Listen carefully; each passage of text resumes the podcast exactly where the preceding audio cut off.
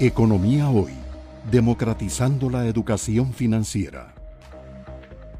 El informe de política monetaria del Banco Central para eh, el mes de octubre del 2021. Como ustedes saben, el Banco Central em, publica el informe de política monetaria en los meses de abril y octubre. Eh, ahora por el, eh, la, la, fecha cayó el fin de semana, e hicimos la conferencia de prensa el día lunes, eh, pero ciertamente nosotros venimos publicando este informe de política monetaria en los trimestres en que no hay programa macroeconómico o revisión del programa macroeconómico. el programa macroeconómico, por virtud de la ley, se publica en los meses de enero y sus revisiones en los meses de julio de cada año. Y entonces en los, en los trimestres intermedios, que serían abril y octubre, hacemos eh, una actualización de revisión de proyecciones eh, y, por supuesto, la revisión de la, de la situación del contexto macroeconómico con el informe de política monetaria que ya se ha venido publicando por dos años y esta sería la entrega correspondiente a este trimestre del 2021. Entonces estaremos compartiendo con ustedes la presentación eh, correspondiente al informe de política monetaria. Luis, por favor, avisarme cuando estemos ya viéndolo en forma de presentación. Sí, señor. Ahorita vemos la presentación. Ahora sí estamos en modo presentación. Muchas gracias. Perfecto, muchísimas gracias. Y, bueno, entonces el informe de política monetaria eh, tiene una estructura similar a la, revisión del programa, a la del programa macroeconómico. Hacemos primero una, una revista al entorno macroeconómico, tanto la economía internacional como la economía doméstica. Eh, hablamos también de las acciones de política que ha tomado el, el Banco Central en el contexto actual. Eh, luego hacemos el, el, análisis de proyecciones de las principales variables macroeconómicas y el balance de riesgos en esta ocasión tenemos también una serie de recuadros temáticos en el informe eh, que tienen que ver con los retos para los bancos centrales de corto, mediano y largo plazo. Eh, vamos a pasar muy rápidamente por eso nada más para, eh, comentarles a ustedes sobre qué tratan esos, esos recuadros. Pero entremos entonces al contenido de, del informe.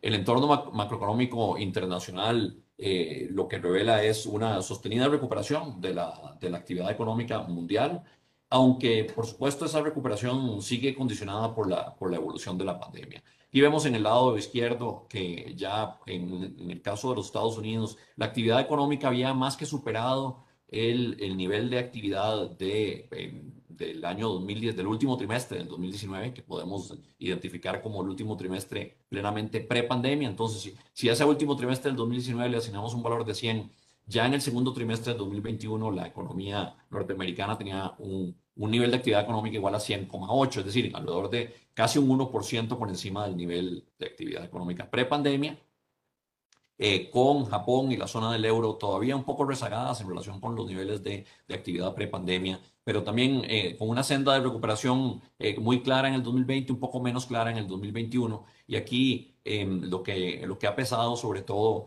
es el surgimiento de nuevas variables, variantes del coronavirus que han obligado a las autoridades a imponer nuevas medidas de restricción sanitaria y eso a su vez ha tenido un impacto negativo no solo sobre la actividad económica en forma directa, sino también sobre la confianza de consumidores y empresarios y eso ha empezado a, restarle un poco de dinamismo a la recuperación económica en algunos, en algunos países. Lo mismo vemos en, el, en el caso de las economías emergentes. Eh, ya hay mucha heterogeneidad en las economías emergentes también. Eh, una economía como la China muestra ya un nivel significativamente por encima de los, de los niveles de actividad prepandemia, alrededor de 8%. Chile también. Otras economías de la región latinoamericana todavía no han recuperado el nivel prepandemia, eh, por lo menos al segundo trimestre del 2021.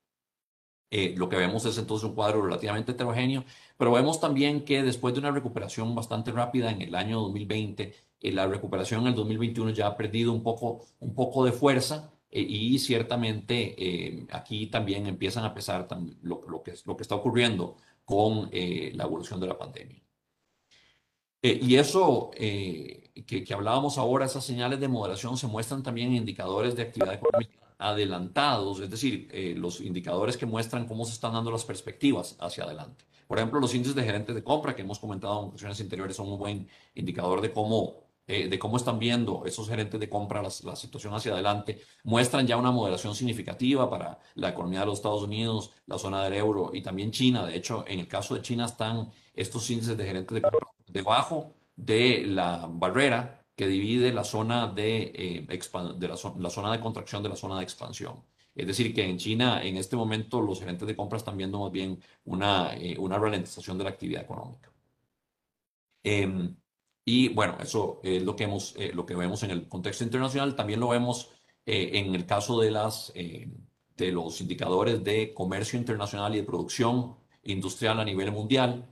también esos indicadores han perdido un poco de, de ímpetu que todavía están creciendo tasas interanuales relativamente altas, pero, eh, pero ciertamente no parecen eh, ya tener el vigor que tenían eh, anteriormente. Entonces ha, habido algunas señales de moderación. Lo vemos en los indicadores de confianza también, como mencionaba antes. se moderan los de empresarios y en el caso de la confianza de los consumidores para los países de la OCDE más bien vemos una, una caída por debajo de la, de la que divide la zona de eh, pesimismo relativo de la zona de optimismo relativo. Es decir, eh, los consumidores en eh, el contexto de los países de la OCDE más bien muestran algún nivel de pesimismo como consecuencia del repunte de las, de las tasas de contagio y sobre todo la aparición de variantes más, mucho más contagiosas como la variante Delta. Y en el caso del Reino Unido, la variante Delta Plus. Hemos visto también mucha heterogeneidad en la recuperación eh, en el mercado laboral. Casi todos los países han tenido un repunte en, el, en el, mercado laboral en el, en, el, en el, año 2021, pero con diferentes velocidades. Eh, y además los patrones son muy distintos según el modelo y la estructura económica de cada país. Veamos aquí, en el caso de Estados Unidos hubo un aumento muy significativo del desempleo al inicio de la pandemia y luego un proceso de recuperación bastante rápido, aunque todavía los niveles de eh, las tasas de desempleo no están eh, no han llegado a los niveles prepandemia. Eh, lo mismo ocurre para todos los demás países, aunque como pueden ver, en los demás países de las economías avanzadas, los, eh, los, movimientos en la tasa de desempleo fueron muy distintos a los de Estados Unidos, con movimientos mucho más acotados, pero en todos ellos eh, no se ha retornado todavía a los niveles, eh, digamos, a las tasas de desempleo prepandemia. Y lo mismo ocurre en el contexto latinoamericano. Eh, en algunos países sí hubo movimientos bastante vertiginosos en la tasa de desempleo. Aquí podemos ver en el caso de un momento muy significativo, más que se duplica la tasa de desempleo. Y se ha venido corrigiendo, pero todavía no se recuperan los niveles prepandemia. Esto es un fenómeno bastante, bastante extendido. Y, como veremos, también ocurre en el caso costarricense. Vamos a hablar un poquito de, de ese tema. Eh, y otro fenómeno importante en el contexto internacional es el, aumento muy, muy fuerte y, sostenido en los precios de las materias primas en los mercados internacionales. Eh, aquí estamos hablando de granos básicos, metales, combustibles. Eh, los combustibles han tenido realmente un, un, movimiento bastante fuerte al alza y como pesan mucho en la canasta de los precios de, de, las materias primas importadas por Costa Rica, realmente son los que han determinado este movimiento bastante fuerte al alza en los precios eh, de las materias primas importadas por Costa Rica ponderados por el peso de cada una de esas materias primas. Eh, sin embargo, eh, cuando vemos los, los, los, los, aumentos en los precios de los metales, han sido incluso más fuertes que los del petróleo. y, y otro, otro factor que destaca mucho en, en el contexto internacional actualmente es el aumento en los costos de los fletes marítimos. Aquí pueden ver cómo los fletes marítimos, en este caso los fletes por contenedores, han aumentado un factor de casi 5 eh, en relación con los niveles, eh, digamos, promedio que se observaban en el 2017, para tomar un año, digamos, eh, prepandemia. Y esto quiere decir que realmente ha habido un aumento muy, muy fuerte en el costo de traer mercancías al país. Entonces, se, aquí se, se acumulan dos factores que aumentan el costo de los productos importados puestos en Costa Rica. Uno, el aumento en los precios de, de, los, de las materias primas en los mercados internacionales. Y dos, el aumento en los costos de los fletes marítimos que hace que el producto puesto en puerto costarricense eh, realmente tenga un, precio mucho mayor en dólares. Aquí pueden ver el repunte eh, importante en los precios del petróleo. Básicamente, en el año 2021 se han duplicado los precios en, realidad en relación con el promedio eh, que vivió en el año 2020.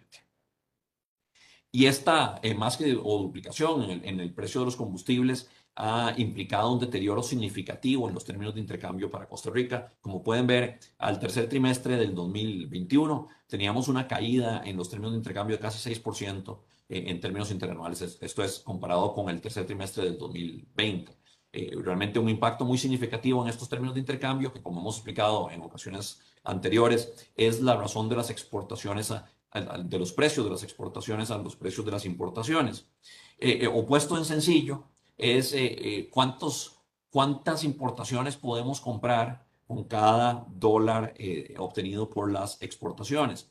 Eh, lo que quiere decir el deterioro que estamos eh, teniendo en este momento es que cada dólar que exportamos nos alcanza para comprar menos importaciones. Es decir, este movimiento negativo en los términos de intercambio como consecuencia del aumento en los precios de las materias primas y sobre todo los precios de los combustibles nos empobrece relativamente.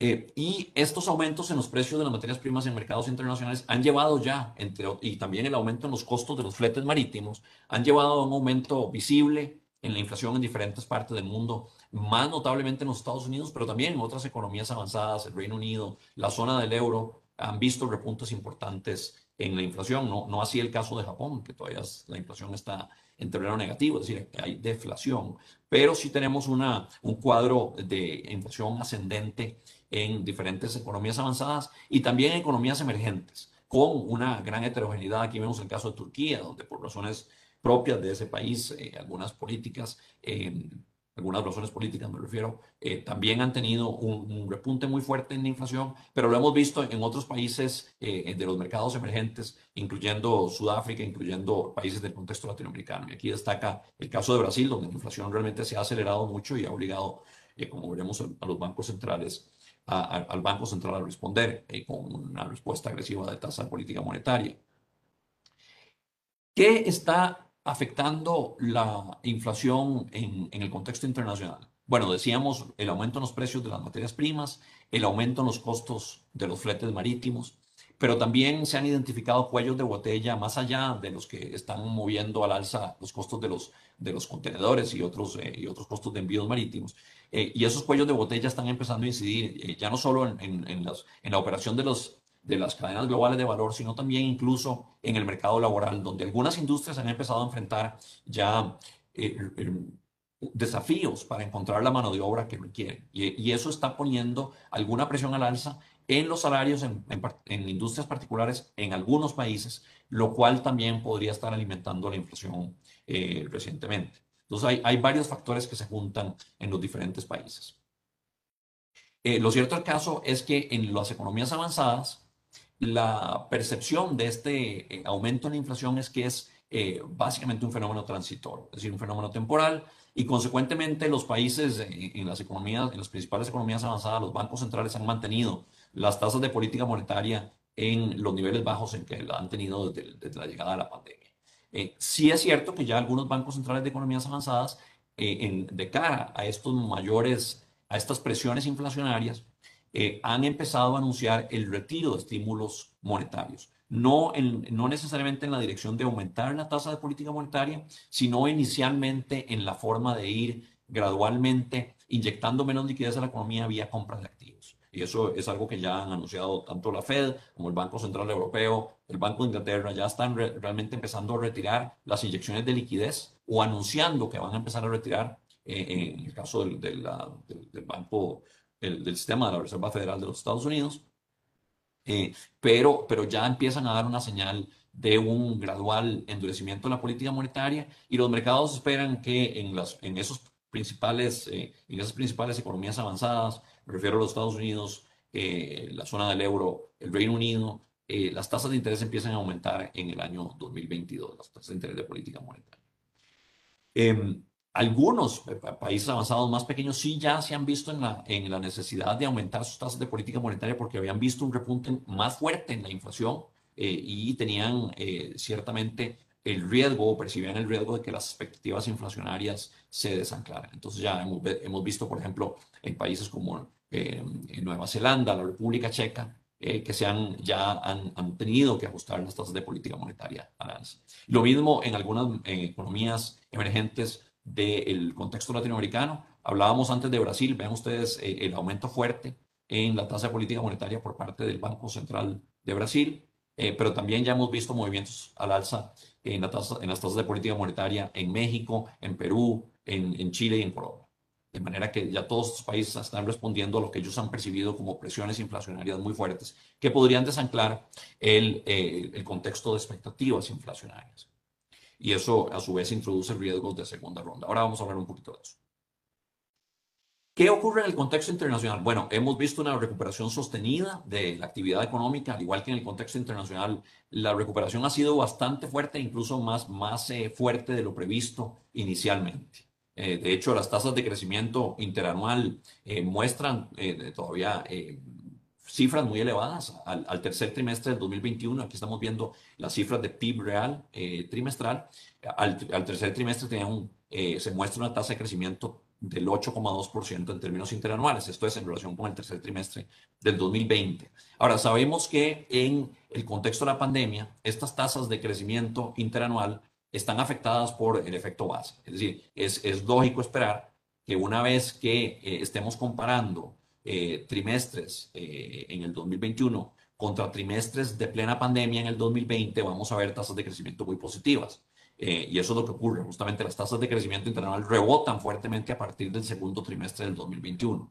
Para evitar, eh, digamos, o para aislar el efecto base, es también importante, como hemos dicho en otros foros, enfocarnos en lo que ha ocurrido con el nivel de actividad económica. Y aquí lo importante es que el, las cifras del, del, PIB, en otros, en otros foros, en otras presentaciones, hemos hablado de las cifras del IMAE pero las cifras del PIB, del Producto Interno Bruto a nivel trimestral, ya nos muestran que para el tercer trimestre del 2021 la actividad económica ya había superado, no solo alcanzado, sino superado el nivel prepandemia, donde el nivel prepandemia es el cuarto trimestre del 2019. Eso lo igualamos a 100. Ya para el tercer trimestre del 2021 estábamos eh, punto, eh, 7%, es decir, punto 7 eh, puntos porcentuales por encima del de el nivel de actividad económica prepandemia. Y eso eh, muestra que realmente la recuperación ha sido muy vigorosa y, y más fuerte de lo que esperábamos en, en, la revisión del programa macroeconómico en julio. Habíamos esperado que el nivel de actividad económica de, de prepandemia se alcanzara en el cuarto trimestre del 2021. Entonces, con esto, con esta revisión que estamos haciendo, o mejor dicho, con las cifras que tenemos ahora, eh, nos damos cuenta que realmente la actividad económica alcanza ese nivel prepandemia un trimestre antes de lo esperado.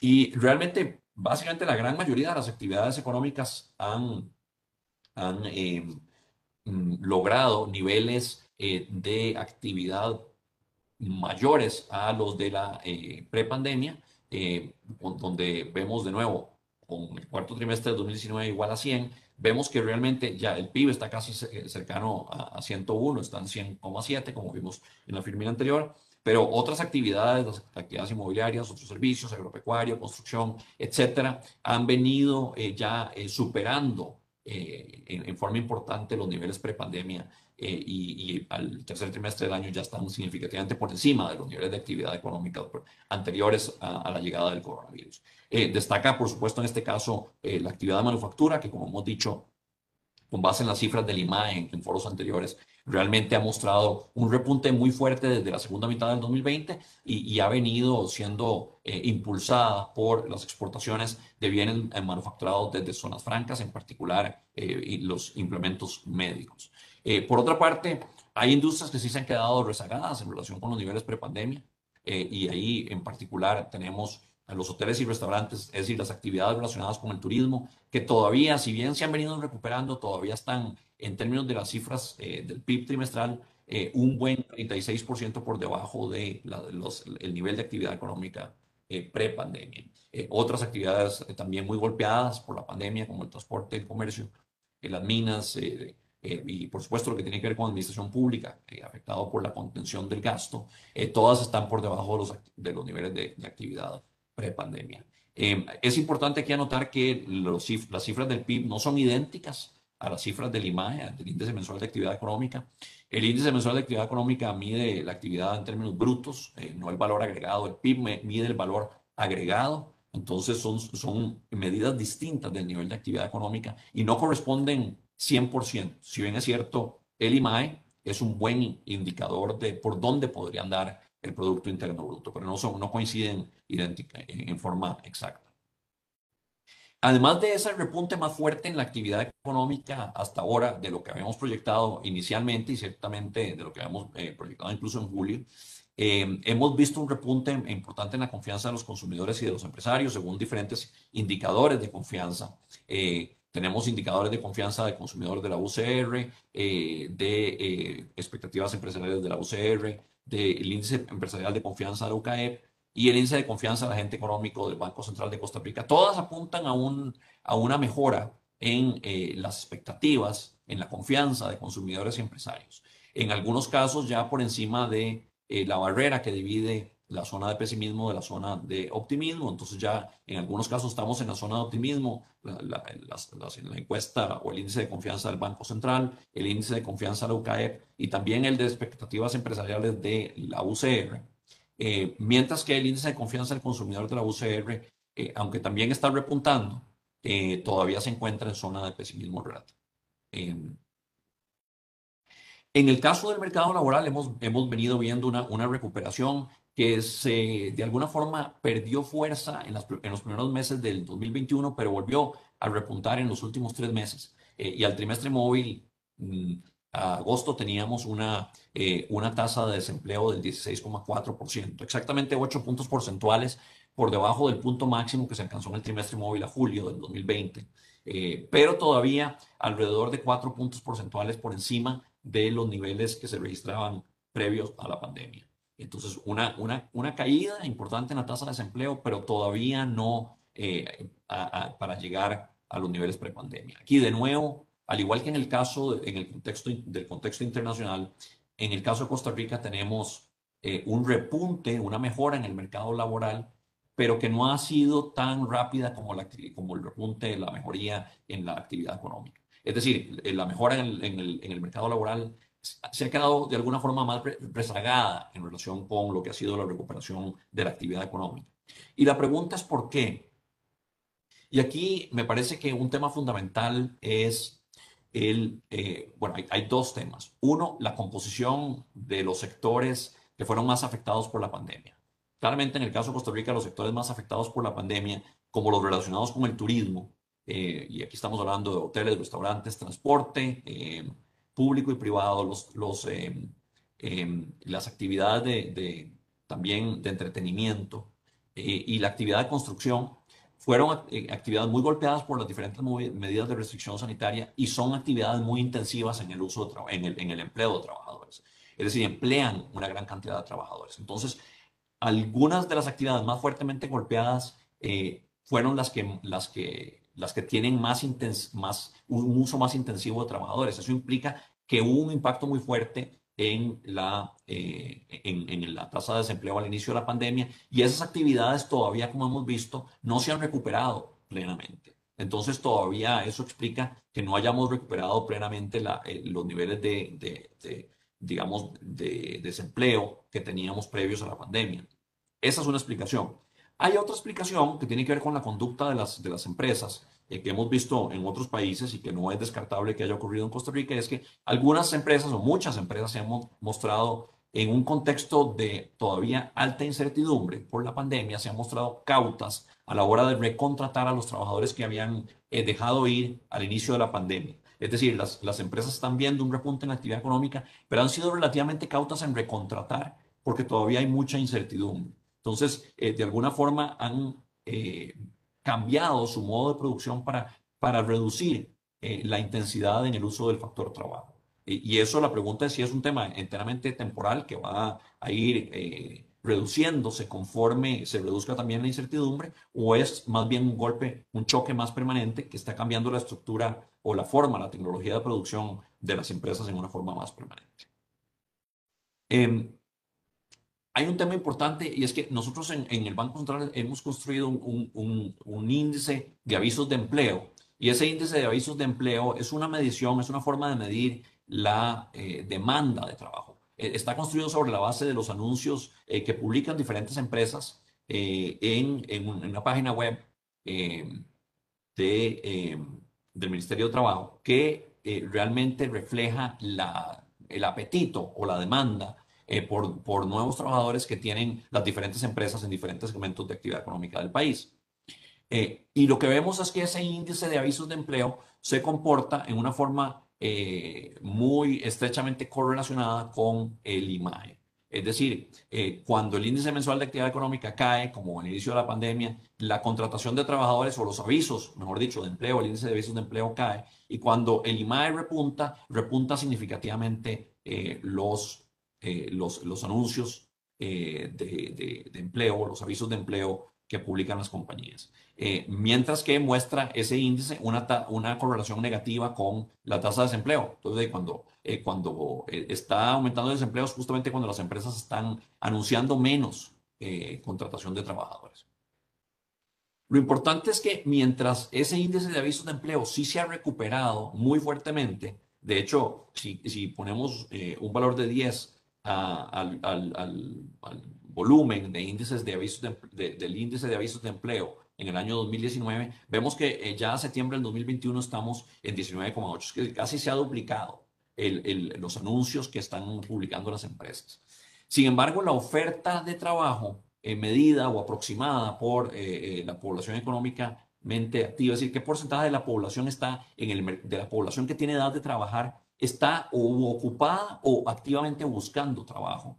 Em, ahí vemos que todavía no hemos llegado a los niveles prepandemia. Es decir, hay alguna gente que salió del mercado laboral como consecuencia de la pandemia que todavía no ha vuelto. Entonces, no tenemos una población económicamente activa y consecuentemente una oferta de trabajo tan fuerte como la demanda de trabajo que estamos viendo. Y de hecho también ha caído el, porcentaje de personas que ya estando ocupadas están buscando nuevo empleo. Eh, y eso quiere decir que, que hay dos efectos que se combinan para reducir la oferta de trabajo, mientras que la demanda de trabajo medida por este índice de avisos de empleo sí ha venido aumentando. Eso eventualmente podría poner cierta presión sobre los salarios, sobre todo en algunas industrias, particularmente el sector formal. Si vemos eh, el, salario eh, promedio en el sector formal ya está alrededor de cuatro puntos porcentuales por encima de lo que estaba en el mes de febrero del 2020, es decir, antes de la pandemia. O sea, los salarios en el sector formal en promedio están ya cuatro puntos porcentuales por encima de lo que estaban pre-pandemia mientras que los salarios en el sector informal están todavía alrededor de 7 puntos porcentuales por debajo de los niveles prepandemia. Es decir, ha habido mucha heterogeneidad, esto ya lo hemos visto en otras ocasiones, entre eh, lo que ha ocurrido en el mercado laboral formal y lo que ha ocurrido en el mercado laboral informal, no solo en términos de empleo, pero también en términos de salarios. Eh, pero el tema es que estos avisos de empleo normalmente operan sobre el segmento más formalizado del mercado de trabajo. Y ahí sí ya estamos viendo un cierto repunte en los salarios. Entonces, podríamos eh, enfrentar un, mayor crecimiento de los salarios hacia adelante como consecuencia de, esta, de este análisis que estamos compartiendo. Eh, en las cifras fiscales ya lo hemos visto en otras ocasiones, eh, eh, las, los resultados han sido mucho mejores a los del 2020 y de hecho también mucho mejores a los, a los esperados inicialmente, incluso en nuestra revisión del programa macro en julio pasado. En, en particular, cuando vemos las cifras acumuladas a septiembre, son cifras todavía preliminares, el, lo que vemos, y si se ajusta por los cambios legales que ya hemos mencionado en otras ocasiones, particularmente la inclusión de los órganos desconcentrados en el 2021 y em, el cambio en el periodo de declaración del impuesto sobre la renta, si ajustamos por esos cambios legales, vemos que el déficit financiero del gobierno pasa de 6,9% del PIB en, en, los nueve meses, en los primeros nueve meses del año 2020 a 4,4% del PIB eh, a septiembre del 2021 es decir, una rebaja, una reducción de alrededor de 2,5 puntos porcentuales del PIB en cuestión de, un año.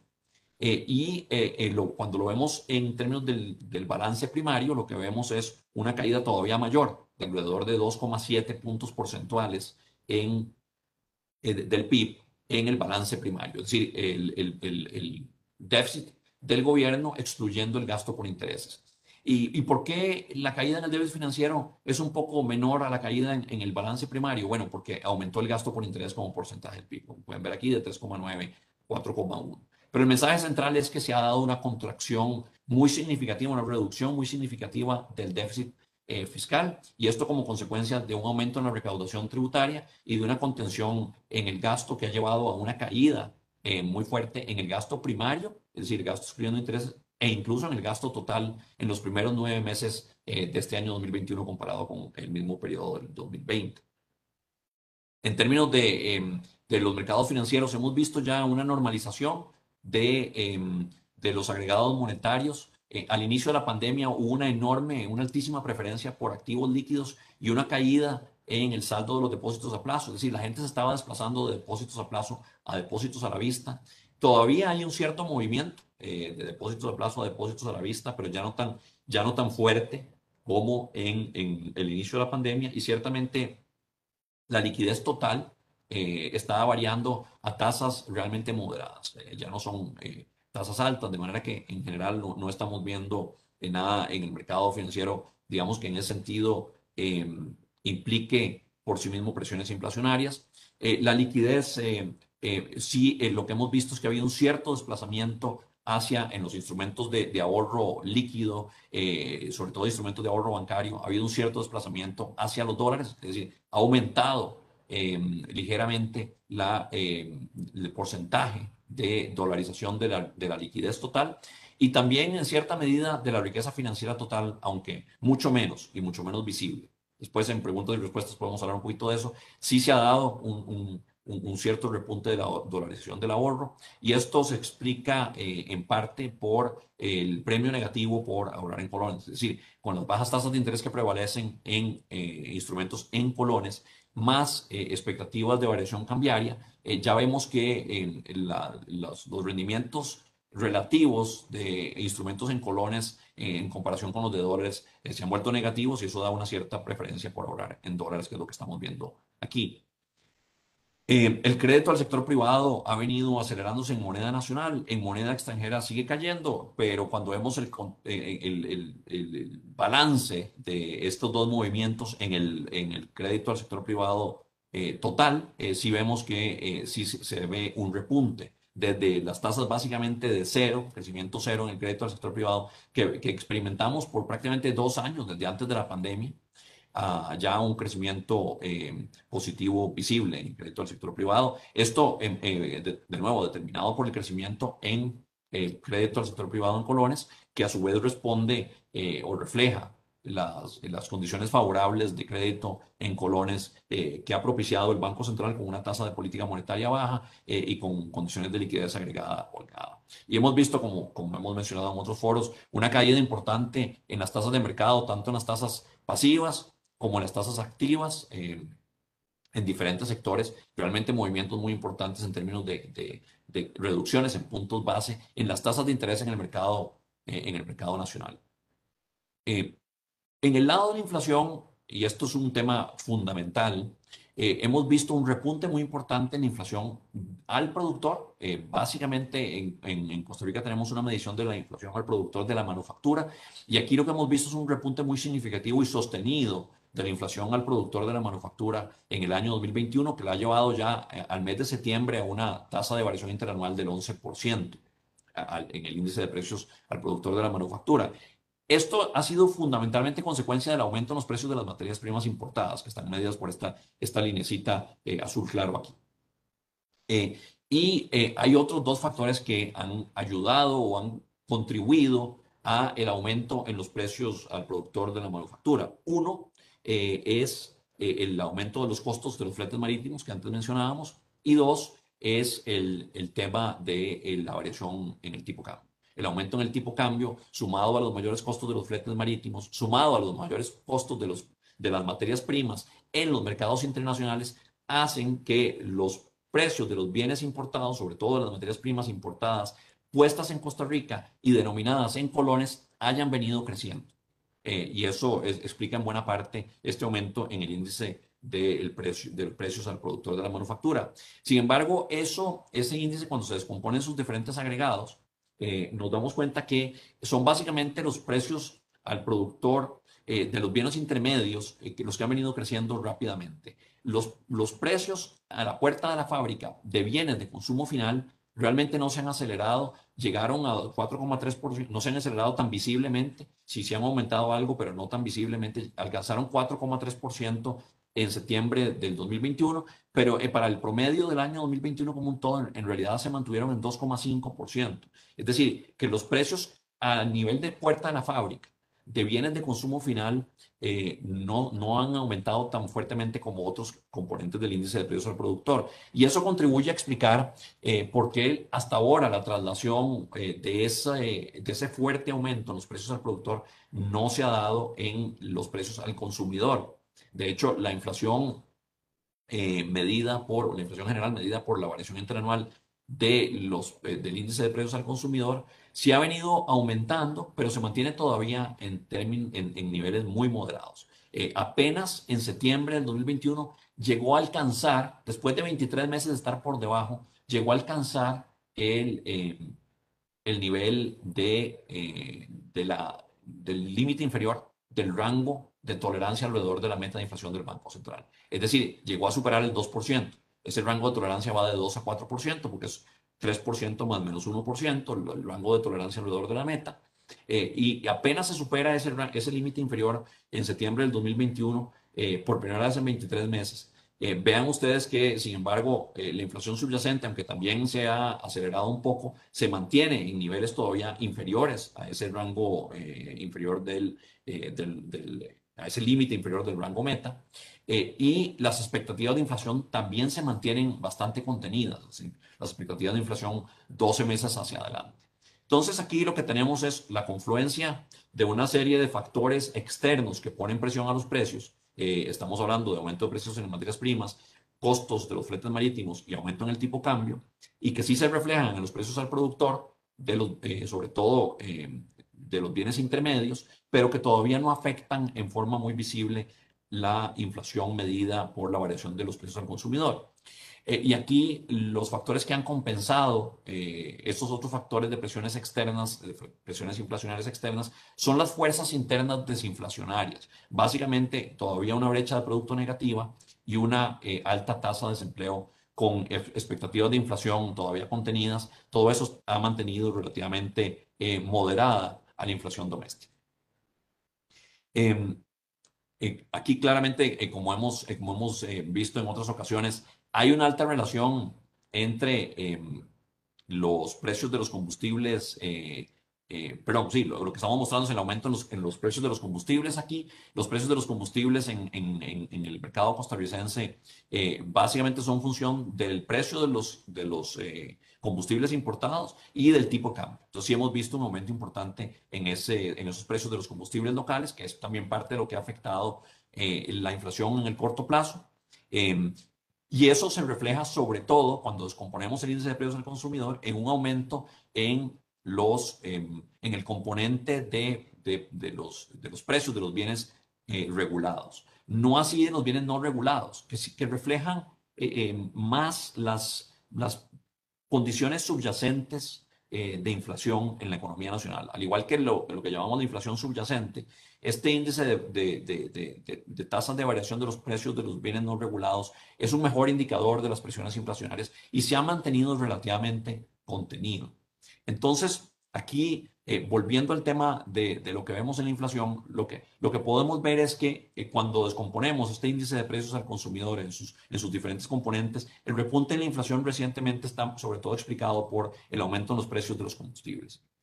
Hay otro, otro tema importante aquí en el rebote de la inflación, y ya lo hemos comentado anteriormente, que son los efectos base. Ustedes pueden ver que la inflación cayó fuertemente en los primeros meses de la pandemia, y entonces eh, en, estos, en estos meses eh, del 2021, eh, posteriores al mes de abril, ya empezamos a ver un repunte en la inflación simplemente por efectos de la, base de comparación, que eran meses de inflación muy baja. Y esto eh, nosotros lo hemos estimado que puede estar explicando entre el punto 1 y un 1 y un punto porcentual de la inflación eh, eh, observada hoy. Es decir, que de este 2,1%, eh, si le quitamos el efecto base, podríamos terminar con algo más parecido a un 1% o a, o, o a un 2%. O sea, hay, hay, realmente un efecto base que, que, digamos, de cómo, cómo se suponga que ha interactuado ese efecto base con, con, la, con la, inflación, podría andar entre, entre punto uno y, y, y, un punto porcentual. Y, y, eso hay que considerarlo también como una de las razones por las que la inflación ha venido rebotando. Ese factor, eh, como se ha percibido en el, en el, mercado internacional, es enteramente transitorio. Vamos a hablar un poquito de eso en los riesgos eh, sobre la inflación en un segundo. Entonces, las acciones de política monetaria en este contexto han sido de mantener la tasa de política monetaria eh, en, su mínimo histórico de 0,75. De hecho, eso representa una posición monetaria eh, bastante expansiva porque cuando vemos la tasa de política monetaria en términos reales, es decir, ajustados por la inflación, eh, nos damos cuenta que está en terreno negativo y ha estado en terreno negativo básicamente desde el inicio de la pandemia eh, por las decisiones que deliberadamente tomó el Banco Central para eh, est estimular la actividad económica en el contexto de la pandemia y está significativamente por debajo de la tasa que, que, que, que en economía llamamos tasa de interés real neutral, que es la tasa que básicamente estabilizaría la inflación alrededor de la meta. Entonces, en este contexto estamos eh, básicamente haciendo una postura de política monetaria deliberadamente expansiva para eh, ayudar a apoyar la recuperación económica.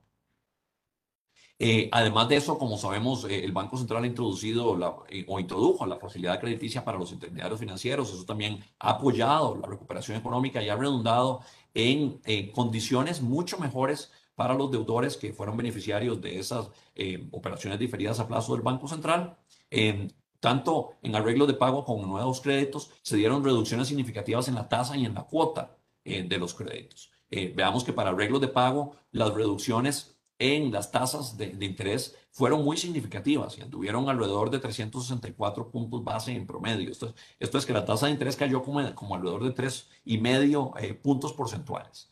Mientras que las reducciones en las cuotas fueron también muy sustantivas, en total alrededor de un 30% de reducción en la cuota de los créditos para los que se dieron arreglos de pago, es decir, para los créditos existentes que se readecuaron de alguna forma como consecuencia de las operaciones que fueron financiadas con los recursos del Banco Central. Y para los nuevos créditos también eh, mejoras muy significativas en términos de reducción de cuota y reducción de tasas. Además de eso, el Banco Central, en apoyo de esa política monetaria expansiva, ha mantenido una, una posición eh, de liquidez agregada holgada, es decir, hay, hay una, una liquidez total eh, holgada en la economía que ha apoyado ese proceso de reducción de las tasas de interés y la mejora en las condiciones crediticias de la economía y eso ha permitido también el aumento en, en, el crédito al sector privado. Aquí lo podemos ver básicamente medido por la posición del Banco Central en, en el mercado integrado de liquidez. Cuando el Banco Central tiene una posición eh, deudora, esto es, el Banco Central está recibiendo recursos de los, eh, de, los agentes económicos en el, mercado integrado de liquidez, básicamente las instituciones financieras. Ahí eh, básicamente estamos mostrando que las instituciones financieras tienen un exceso de liquidez que colocan en el Banco Central. Y eso refleja que hay disponibilidad de liquidez, hay disponibilidad de recursos prestados. Eh, y finalmente, en términos del contexto actual, el mercado cambiario ha mostrado, sí, unas ciertas presiones al alza en el tipo de cambio. Y esto, eh, sobre todo, viene dado por, viene explicado por em, el aumento en la cantidad demandada de divisas, eh, por varias vías. En primer lugar, eh, por el aumento en la demanda de divisas por parte de, inversionistas institucionales, particularmente las operadoras de pensiones complementarias, que han decidido expandir su tenencia de activos en el exterior y eso realmente ha implicado una demanda muy fuerte de divisas en el mercado cambiario, tanto eh, por vía de ventanillas como directamente en el MONEX. Eh, y eso realmente le ha puesto mucha presión al tipo de cambio. También ha habido eh, una, una, fuerte demanda de visas por parte del sector público no bancario, tanto el gobierno central como otras entidades públicas. Y ahí básicamente lo que se ha dado es la necesidad de esas entidades públicas y el gobierno de enfrentar, de, de comprarle divisas al Banco Central porque enfrentaban vencimientos de deuda. Parte de la explicación de esto, de esta demanda, es que el gobierno no ha tenido em, la aprobación de créditos externos que se había estimado inicialmente y entonces los vencimientos de deuda en dólares que ha enfrentado los ha tenido que satisfacer eh, vía compra de dólares al Banco Central. Eh, y el Banco Central en consecuencia ha tenido que ir al mercado cambiario a comprar dólares para restituirlo. No ha sido capaz de comprar todos esos dólares que le habían vendido al sector público no bancario y entonces eh, si bien se ha presionado alza el tipo cambio, también han caído las reservas internacionales. Y estos son básicamente los, los movimientos que hemos visto. Y un tercer factor, por supuesto, es el aumento en los precios de las materias primas y los aumentos en los costos de los fletes, eh, todo lo cual también genera un aumento en la demanda de divisas. Eh, por supuesto, como hemos mencionado recientemente, eh, em, nosotros esperaríamos que al menos eh, algunas de las fuerzas eh, que están moviendo el tipo de cambio al alza se, puedan revertir en meses venideros. sobre todo los factores estacionales pueden añadirse en, en, los meses de noviembre a, febrero o marzo vamos a tener temporada alta de turismo y también las temporadas de cosechas de, café, eh, de azúcar, de melón, eh, y eso eh, en general aumenta significativamente la oferta de divisas. Entonces, esto podría también revertir parte de lo que hemos visto recientemente en el mercado cambiario. lo otro es que de sí esperaríamos que se den las aprobaciones legislativas de los créditos externos que también contribuirían a aliviar algunas de las tensiones en el mercado cambiario. Eh, bueno, ahí está básicamente las intervenciones del Banco Central, tanto eh, para ventas por estabilización como compras eh, por cuenta del sector público no bancario en el mercado cambiario. Y finalmente, un, área de acción de la política monetaria también, o, mejor dicho, un, área de acción del Banco Central ha sido la participación activa en la negociación y diseño del programa de políticas en el, en el marco del convenio con el Fondo Monetario Internacional, que tiene, como ustedes saben, una serie de metas eh, cuantitativas, eh, pisos eh, para las reservas internacionales, techos o máximos para el resultado primario del gobierno y el saldo de la deuda del gobierno, la cláusula de política monetaria, que es básicamente una meta fijada para la inflación, más allá de la cual, y no es la meta de inflación del Banco Central, es la proyección de inflación, Em, más allá de esas bandas que se establecen, eh, habría que hacer consultas, sea con el personal técnico del fondo o con el directorio del FMI, según sea el caso, según sea el nivel de desviación en relación con la, con la proyección de inflación. Y también hay condicionalidad estructural, eh, entre ellas, por ejemplo, la ley marco de empleo público, que es, que es un pilar fundamental de la, de la consolidación fiscal en el marco del convenio con el Fondo Monetario. Pasemos al balance de proyecciones y, riesgos. Primero, la economía internacional. Eh, ya hemos visto un repunte importante hasta ahora en, el 2021 y se espera que ese repunte de la actividad económica se mantenga en el 2021 eh, con una cierta moderación en el, en el 2022. Eh, esto es para el, para el mundo como un todo, economías avanzadas, mercados emergentes y nuestros socios comerciales. Si estamos viendo un crecimiento importante de los socios comerciales en el 2021, una cierta moderación, pero todavía con crecimientos altos en el 2022.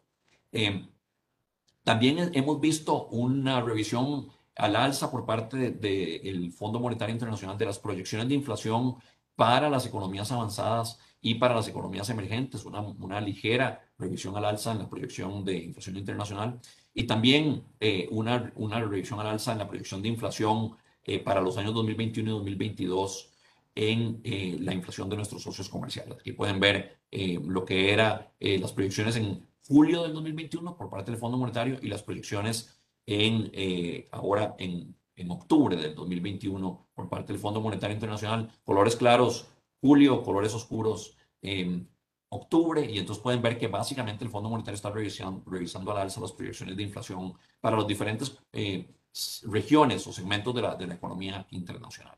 Eh, una revisión moderada al alza en la inflación. Y aquí viene tal vez el plato fuerte de la noticia de hoy, eh, y es que el Banco Central está revisando significativamente al alza la proyección de crecimiento para la economía costarricense para los años 2021 y 2022. Teníamos en la revisión del programa macroeconómico una proyección de crecimiento de 3,9% para el 2021. La estamos revisando al alza en 1,5 puntos porcentuales eh, para alcanzar una proyección de crecimiento de, de 5,4% en el 2021. Eh, ustedes ah, eh, ah, recordarán que el Fondo Monetario había también revisado al alza su proyección de crecimiento para el 2021 a 4,7 hace algunas semanas. Eh, nosotros hemos seguido verificando el desempeño de la economía nacional y con base en información disponible y las perspectivas para el, para el trimestre o para los dos meses que quedan, tenemos una perspectiva de crecimiento para este año de 5,4% y a la, vez tenemos también una revisión significativa al alza en la proyección de crecimiento de la economía nacional para el año 2022, desde un 3,7% que habíamos proyectado en julio pasado a un 4,5% que estamos proyectando ahora para el año 2022. ¿En qué se, basan esta, ¿En qué se basa esta revisión al alza en las expectativas eh, de crecimiento para la economía costarricense? Bueno, tenemos un mucho mejor desempeño de las exportaciones, sin duda, para el año 2021. Aquí pueden ver que mientras en julio eh, esperábamos un crecimiento de las exportaciones de 12,4, en, en, octubre ya estamos esperando eh, un crecimiento de las exportaciones para este año 2021 como un todo de 14,6. También hay un repunte significativo en la inversión, sobre todo la inversión privada, y esto es muy importante, la inversión privada eh, con, y la inversión privada en particular de estructuras o en construcción eh, con destino tanto residencial como no residencial. Eh, aquí hay un, repunte muy importante en la inversión privada y también un repunte eh, más fuerte de lo inicialmente esperado en el consumo. Todo eso ha llevado a, a una revisión significativa al alza en la previsión de crecimiento para el 2021 y similarmente en el año 2022 tenemos perspectivas mucho mejores para las exportaciones no solo de bienes, sino fundamentalmente de servicios, aquí con un repunte mucho mayor al esperado inicialmente en el sector turismo. Realmente el sector turismo se ha venido comportando muy bien eh, y con el, el, avance en las campañas de vacunación a nivel mundial sí se espera que en el 2022 veamos eh, todavía un nivel mucho más significativo de visitas de turistas, aunque todavía en el 2022 no se alcanzaría los niveles prepandemia, estamos previendo que eso se van a alcanzar en el 2023. Eh, eso sí, alrededor de un año, año y medio por, por debajo o, adelante de lo que se había esperado al inicio de la pandemia. Así que el sector turismo sí se está recuperando más fuertemente de lo esperado, eh, pero recuperaría sus niveles prepandemia hasta el año 2023. En todo caso, esa, esas exportaciones, eh, esa revisión al alza en las exportaciones explica una buena parte de la revisión al alza en la proyección de crecimiento para el 2022 eh, también una, una, mejora en la inversión privada eh, y una mejora en la proyección de consumo. Aquí, importante para el consumo en el 2021 y 2022 es que estas mejoras se deben a el repunte en el ingreso personal disponible que ha sido eh, de alguna forma compensada o parcialmente mitigado por el aumento en los precios de los combustibles, que como decíamos antes deteriora los términos de intercambio. Entonces, al deteriorarse los términos de intercambio, se reduce el, ingreso eh, nacional y el ingreso personal de los hogares, eh, pero eso ha sido más que compensado por la recuperación actual y estimada en el mercado laboral y consecuentemente en los ingresos totales de los hogares. Eh, y esto permite un, prever un repunte más fuerte en el consumo de lo que se había previsto anteriormente. ciertamente esos son los principales factores detrás de las revisiones al alza. Cuando lo vemos por sector de actividad económica, aquí podemos ver que básicamente todas las actividades en el 2021 se están revisando al alza, la proyección de crecimiento para todas las actividades. Este es el PIB como un todo, pero agricultura, manufactura, eh, construcción, una revisión bastante significativa también. Em, la, la, actividad de, de eh, construcción con destino privado, en la construcción con destino público más bien cayendo, pero como en todo la, la construcción eh, se revisa al alza precisamente por la prevalencia de la construcción con destino privado, el comercio, el transporte, eh, hoteles y restaurantes, servicios empresariales y todas las demás actividades, todas con revisiones al alza para el 2021. Algunas muy significativas, vean ustedes el caso del transporte. Y aquí es porque ha, ha habido realmente un repunte muy importante, no del transporte interno de pasajeros, ese sigue eh, se está recuperando, pero no está por encima de los niveles prepandemia, pero lo que sí ha tenido un repunte muy importante es el transporte de mercancías. Y sobre todo porque tenemos eh, una recuperación muy fuerte del comercio internacional de mercancías eh, y en esto la actividad de transporte ha mejorado también significativamente. Entonces, en el 2021 todas las actividades se revisan al alza, en el 2022 prácticamente todas también se revisan al alza. Y aquí tenemos realmente eh, sí, una, una revisión alza un poco más moderada, pero sí muy claramente determinada por la, la, mejor, eh, el mejor desempeño esperado de los hoteles y restaurantes, las actividades ligadas con el turismo, por las razones que antes mencionaba. Eh, en términos de la balanza de pagos, este año esperaríamos un incremento en el déficit de la cuenta corriente de, la balanza de pagos como porcentaje del PIB, básicamente explicado por el repunte en las importaciones no plenamente eh, compensado por el, repunte en, eh, en, el sector turismo. De hecho, eh, las, las, exportaciones netas, el superávit en el sector servicios, que es básicamente dominado por lo que ocurre en el sector turismo, no no, va a aumentar, eh, más bien va a caer en el 2021 en relación con el 2020, pero eh, eh, lo, que, lo que veríamos es que ese aumento en el déficit de cuenta corriente del 2021 sí se moderaría en, en el 2022, porque ya ahí sí la recuperación del sector turismo permitiría una recuperación fuerte del superávit en el, en el segmento de, de, exportaciones de servicios. y por supuesto, seguiríamos viendo un repunte fuerte en, en las exportaciones de bienes. Tendríamos también una recuperación importante en los flujos de inversión extranjera directa. Para este año se proyectan en 4,7% del PIB, básicamente el mismo nivel promedio que observamos entre el 2015 y el 2019. Una recuperación muy exitosa de los flujos de, inversión extranjera directa, con niveles todavía también proyectados altos para el año 2022. Eh, y el crédito de apoyo presupuestario, ahora con una recomposición ya no tan fuertes en el 2021 como se esperaba, eh, más en el 2022, porque algunos de los créditos que se esperaba que ocurrieran en el 21 ocurrirían únicamente en el 22 y eso en parte explica algo de la presión en el mercado cambiario que hemos visto. pero en conjunto, estas variables explicarían que las reservas internacionales del Banco Central crezcan en el 2021 moderadamente en relación con el 2020 y sobre todo crezcan en el 2022.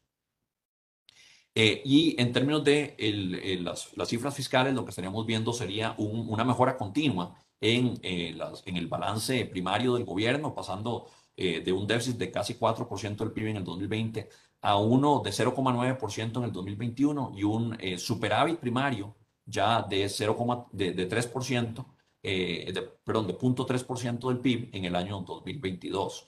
Una caída también eh, proporcional en el, el, déficit financiero del gobierno, aunque no tan fuerte porque el gasto por intereses eh, sí crecería en el año 2021, pero, eh, pero sí esto permitiría esta, este comportamiento eh, de una reducción significativa en el balance primario, permitiría estabilizar la deuda eh, a partir del año 2022-2023 alrededor del 70-71% del PIB. Y en las proyecciones de inflación lo que estamos viendo es que la inflación eh, posiblemente sí se, se, acelere un poco más en estos dos, en este mes o dos meses que vienen, eh, llegarían casi cerquita a la meta de inflación de 3%, pero luego los efectos que han movido al, alza la, a la inflación recientemente se empezarían a moderar. Ahí estamos hablando de que esos efectos son esencialmente transitorios. Eh, los efectos base desaparecerían en el año 2022. Algunas de las presiones externas, como por ejemplo los que tienen que ver con cuellos de botella logísticas y los aumentos en materias primas, se moderarían o se reversarían en el año 2022 según las expectativas de los analistas y los organismos financieros internacionales, aunque podrían ser un poco más duraderas de lo esperado originalmente. Pero en todo caso, algunas de esas presiones podrían empezar a, a reducirse, a, a mainar en, en el año 2022, con lo cual la inflación volvería a, bajar, pero lo que sí percibimos es que los riesgos para la inflación, para la proyección de inflación, están claramente sesgados al alza. ¿no? Entonces hay, hay riesgos eh, eh, de que la inflación pueda ser eh, mayor a la, a la, meta de inflación, incluso en forma sostenida, y esos, esos riesgos los estamos monitoreando. En este momento no es lo que se ve en la proyección central, pero sí hay un riesgo.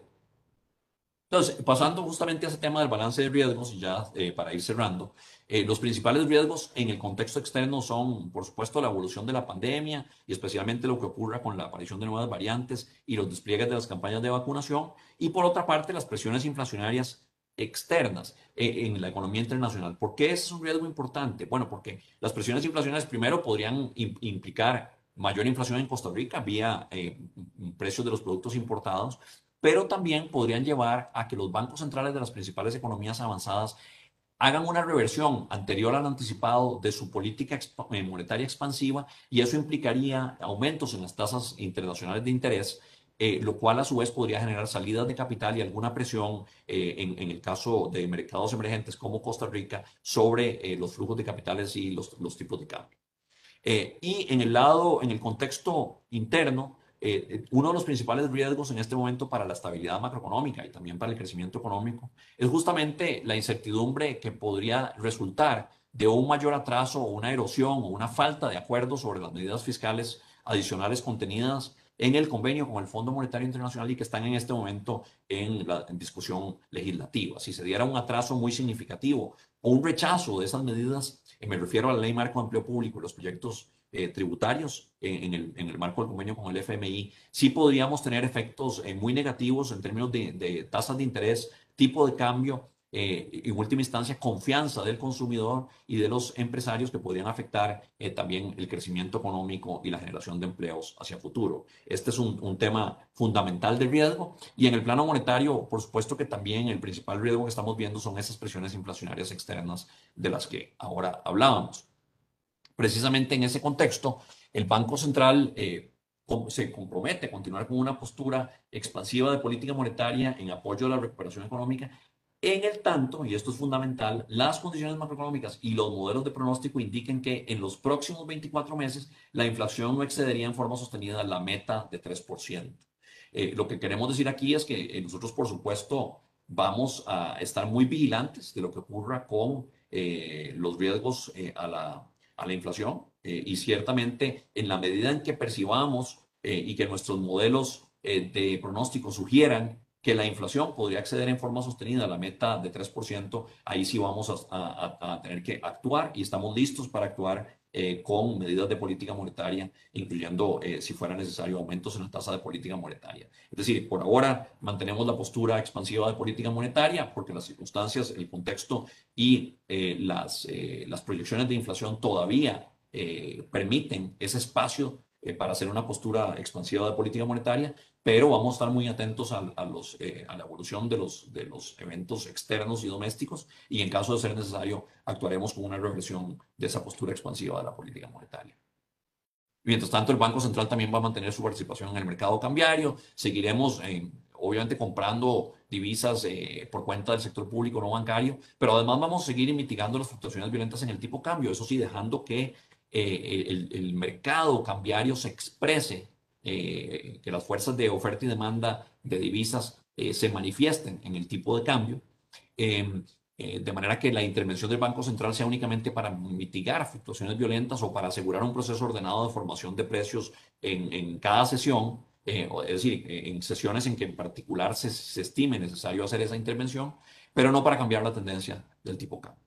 Seguiremos inyectando mercados en, perdón, liquidez en mercados financieros conforme resulte necesario para asegurar su normal funcionamiento y asegurar la estabilidad del sistema financiero. Y vamos, por supuesto, a mantener la comunicación activa con el público que hemos mantenido para seguir explicando la coyuntura económica y las decisiones de política que debamos tomar.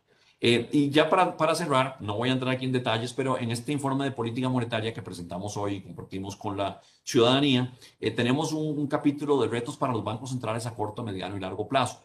En ese, en ese capítulo, que es el capítulo cuarto del informe, básicamente nos enfocamos en este tema del aumento en la inflación internacional, los retos inmediatos que representa para la banca central y también para el caso de Costa Rica. Ese, ese es uno de los, de, los, eh, de los temas que se tocan en un recuadro, en el capítulo cuarto. Se toca también el tema de los retos que implica el cambio climático eh, para la estabilidad del sistema financiero y para las eh, actuaciones, para las acciones de los bancos centrales. Y ahí vemos lo que ha venido haciendo el Banco Central y lo que han hecho también otros bancos centrales en el mundo. Aquí está la hoja de ruta planteada por el Banco Central para atender justamente los desafíos que plantea el cambio climático. En esa hoja de ruta hemos puesto cuatro pilares de acciones eh, y ahí los, los, pueden ver con detalle en, el, en, el, documento. Y finalmente tocamos el tema que hemos también discutido en diferentes foros, que plantea la emergencia o el, surgimiento de monedas o de criptomonedas o criptoactivos eh, para la operación de la banca central, eh, lo que respecto a este tema han hecho algunos bancos centrales en el mundo y lo que percibe el Banco Central de Costa Rica que debe hacerse eh, en, este respecto.